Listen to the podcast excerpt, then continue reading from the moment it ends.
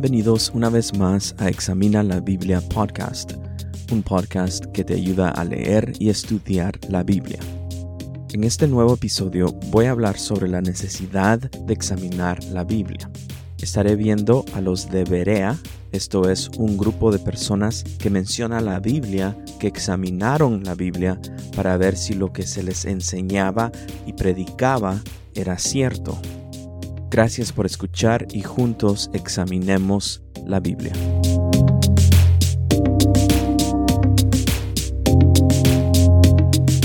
Quisiera solamente compartir antes de que empecemos con el episodio que la meta de este podcast es poder publicar un episodio cada semana. Y pues como lo habrán notado, esta meta no se ha podido lograr en estas últimas semanas.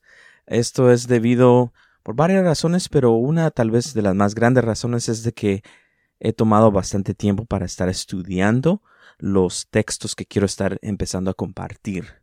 Entonces, esta labor no es nada fácil, requiere bastante tiempo y estar viendo diferentes eh, fuentes de donde estoy sacando la información. Entonces, verdad, me está tomando bastante tiempo. Pero solamente quiero agradecerte por estar escuchando estos episodios y solamente eh, mencionar de que todavía es la meta poder publicar un episodio cada semana. Entonces espero que pueda, ¿verdad?, eh, continuar trabajando para que esta meta pueda llevarse a cabo. Entonces quiero compartir un texto ah, de la Biblia. Es un texto que creo que está en el epicentro de lo que quiero lograr en este podcast. Esto es poder ayudar a las personas a que lean y estudien la Biblia.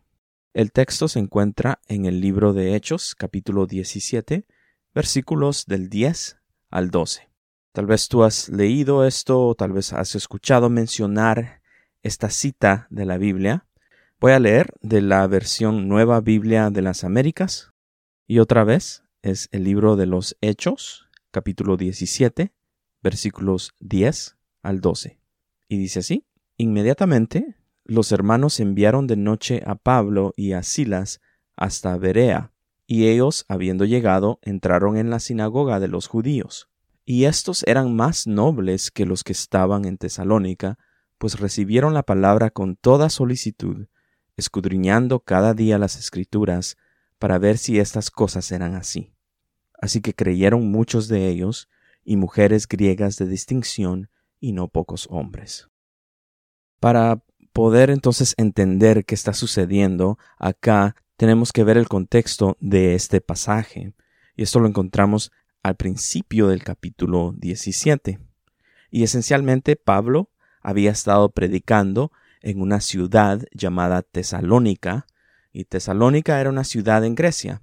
Si has leído antes la Biblia, tal vez ese nombre se te es parecido, porque después Pablo les escribió dos cartas a los de Tesalónica, que son mejor conocidas como primera y segunda de Tesalonicenses.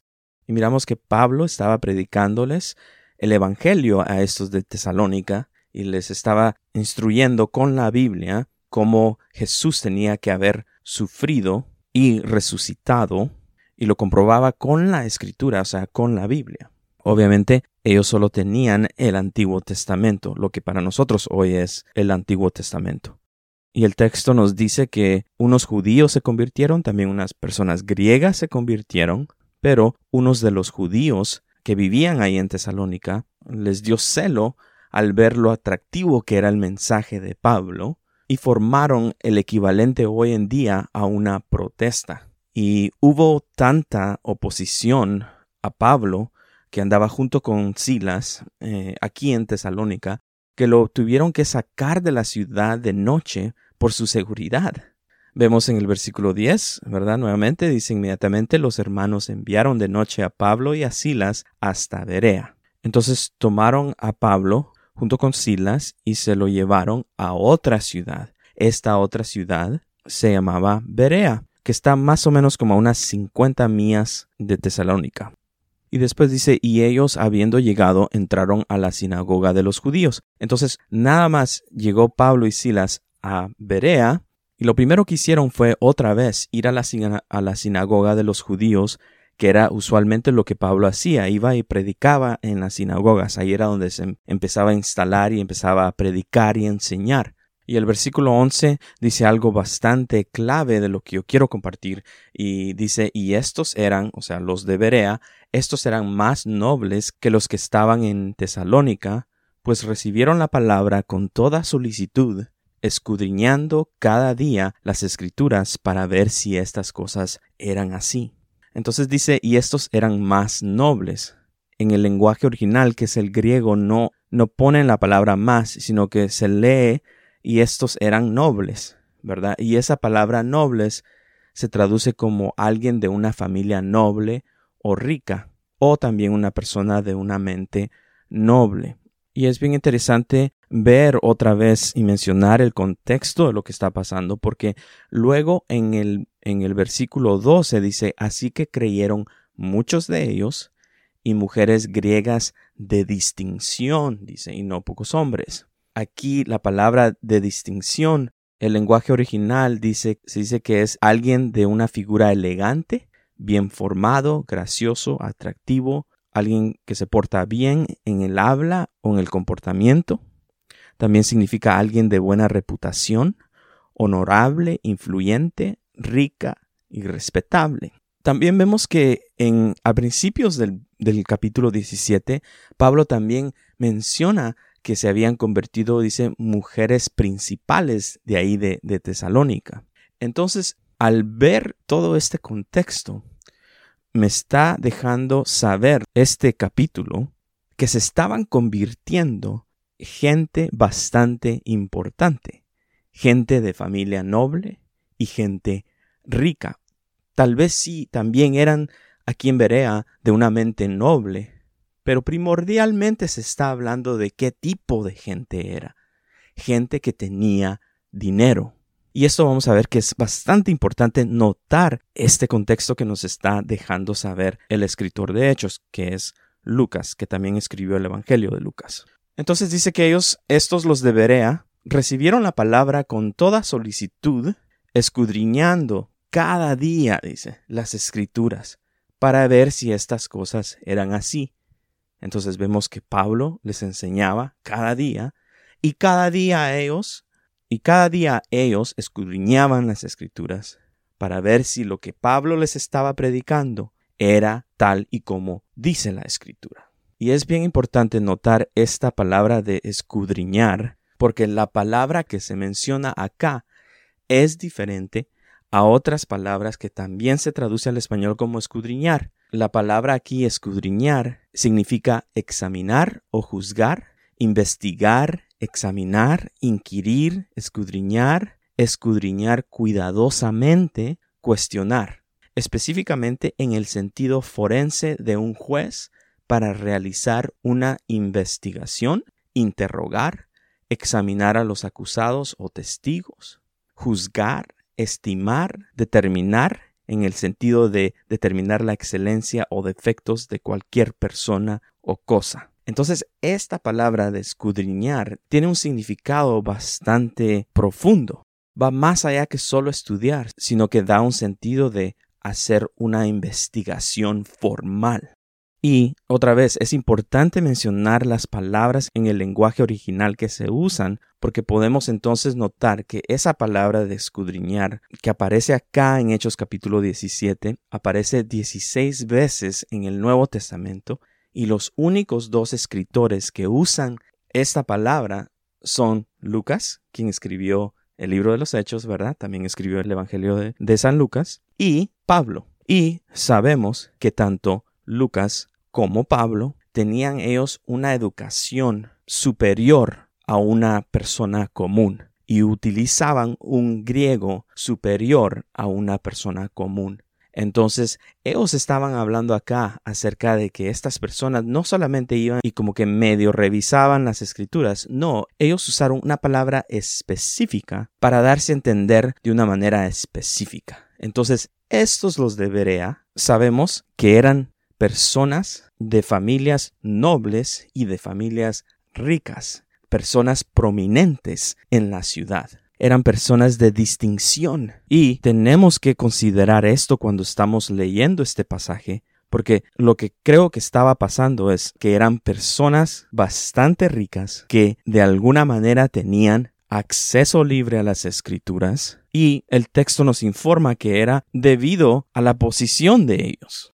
No cualquier persona tenía acceso a las escrituras en ese tiempo. Por si no sabían, las escrituras, o sea, la Biblia, el Antiguo Testamento, eran rollos, ya sea de papiro o de pergamino, y eran tan grandes que se tenían que guardar en un cofre de madera. Y entonces los judíos, cuando llegaban a la sinagoga, sacaban el cofre y sacaban de ahí los rollos. Después también eh, guardaban estos rollos, guardaban las escrituras en todo un closet que se les hacía a las escrituras. Entonces estamos hablando de un tiempo donde el acceso a las escrituras no era tan fácil. Pero entonces el contexto nos deja ver que quizás era por la clase de gente que ellos eran que podían tener acceso a las escrituras. Y dice que ahí que lo hacían cada día. Y yo no sé esta gente que hacía, ¿verdad? Bueno, si eran ya ricos, ¿verdad? Este, tenían suficiente dinero para poder estar estudiando las escrituras y tener acceso a las escrituras día tras día. Y cuando yo estuve estudiando todo este texto, me impactó mucho el saber qué tipo de personas eran ellos y que dado al tipo de personas que ellos eran, que ellos pudieron tener acceso a las escrituras. Y le doy gracias a Dios que hoy en día no tenemos que ser personas de dinero, personas influyentes, personas de una familia noble o rica, porque hoy, más que en ningún otro tiempo de la historia de la Biblia, tenemos acceso libre a las escrituras, por lo menos la mayoría de gente. Sabemos que hay personas en países como en China que los cristianos son perseguidos y no hay acceso libre a las escrituras, pero en el resto del mundo es bastante libre el acceso a las escrituras. Hoy en día, la mayoría de nosotros tenemos acceso libre a las escrituras por medio de nuestro teléfono. Si tú ya utilizas un teléfono, ya tienes acceso gratis y libre a las escrituras. Entonces, los de Berea tenían acceso a las escrituras porque ellos podían, si me doy a entender, porque ellos eran ricos hoy en día no necesitamos ser ricos. Entonces, aquí viene lo único que yo quería decir, el, primer pensamiento que yo tuve en mi mente antes de meterme a estudiar todo esto, es esto, de que tenemos que leer y estudiar la Biblia por nosotros mismos. Tenemos que leer la Biblia y si no la entendemos cuando la leemos la primera vez, entonces leámosla otra vez. Y si no la entendemos después de leerla una segunda vez, leámosla una tercera vez. Es fácil y lo sé porque me sucede a mí y sé que no soy al único que le sucede. Es más fácil solo esperar el domingo para que se nos enseñe la Biblia y que el predicador o el maestro o el pastor, como quieran llamarle, para que ellos nos enseñen la Biblia, ¿verdad? Es más fácil hacer eso. Y sí, eso también lo necesitamos, pero nosotros tenemos que escudriñar que examinar la Biblia por nosotros mismos. Es más fácil solo escuchar una predicación. Uno puede, ¿verdad? Con todo el acceso que tenemos hoy en día, tenemos acceso a muchas diferentes predicaciones, a enseñanzas, y entonces es más fácil, en vez de ponernos a estudiar nosotros mismos, es más fácil solo ir a escuchar a alguien más. Y otra vez, es bueno escuchar diferentes predicaciones y diferentes enseñanzas, pero también tenemos que hacerlo por nosotros mismos. Es más fácil solo leer un artículo o un blog acerca de algo que queremos estudiar, o sin mucho verdad, leer todo un libro sobre algún tema en la Biblia. Y está bien esto, pero aparte de estas cosas tenemos que nosotros mismos examinar la Biblia. Y esta tarea de examinar la Biblia, de la manera que lo hicieron los bereos, ¿se recuerdan? era investigar, examinar, inquirir, escudriñar cuidadosamente, cuestionar, dice específicamente en el sentido forense de un juez para realizar una investigación. Imagínense qué tipo de estudio llevaban a cabo estos de Berea. Y pues no es una tarea, insisto, no es una tarea fácil. Examinar la Biblia por nosotros mismos requiere tiempo, requiere esfuerzo, requiere disciplina, ¿verdad? Poder llevar a cabo toda una investigación de la Biblia. Y gracias a Dios que los que sí queremos hacerlo, no tenemos que ser ricos para poder hacerlo. Hay muchos recursos para poder investigar la Biblia hoy en día. ¿Y por qué examinar la Biblia? Vemos que en Hechos capítulo 17 y verso 3 dice explicando y presentando evidencia de que era necesario que el Cristo padeciera y resucitara de entre los muertos, y diciendo, Este Jesús, a quien yo les anuncio, es el Cristo. Entonces, cuando nosotros examinamos la Biblia, nos vamos a encontrar con el Dios de la Biblia. En el Antiguo Testamento veíamos cómo las personas que buscaban a Dios se encontraban con el Dios creador de los cielos y de la tierra. Esa era la revelación que ellos tenían. Y claro, en el Antiguo Testamento se nos anunciaba del plan de redención de Dios y lo hemos cumplido en la persona de Jesús. Y esto es lo que Pablo estaba predicando. Pero ya sea si estudies el Antiguo Testamento o estudies y examines el Nuevo Testamento, cuando nosotros lo hacemos nos vamos a encontrar con el Dios de la Biblia. Una vez más, gracias por escuchar y nos vemos en el próximo episodio.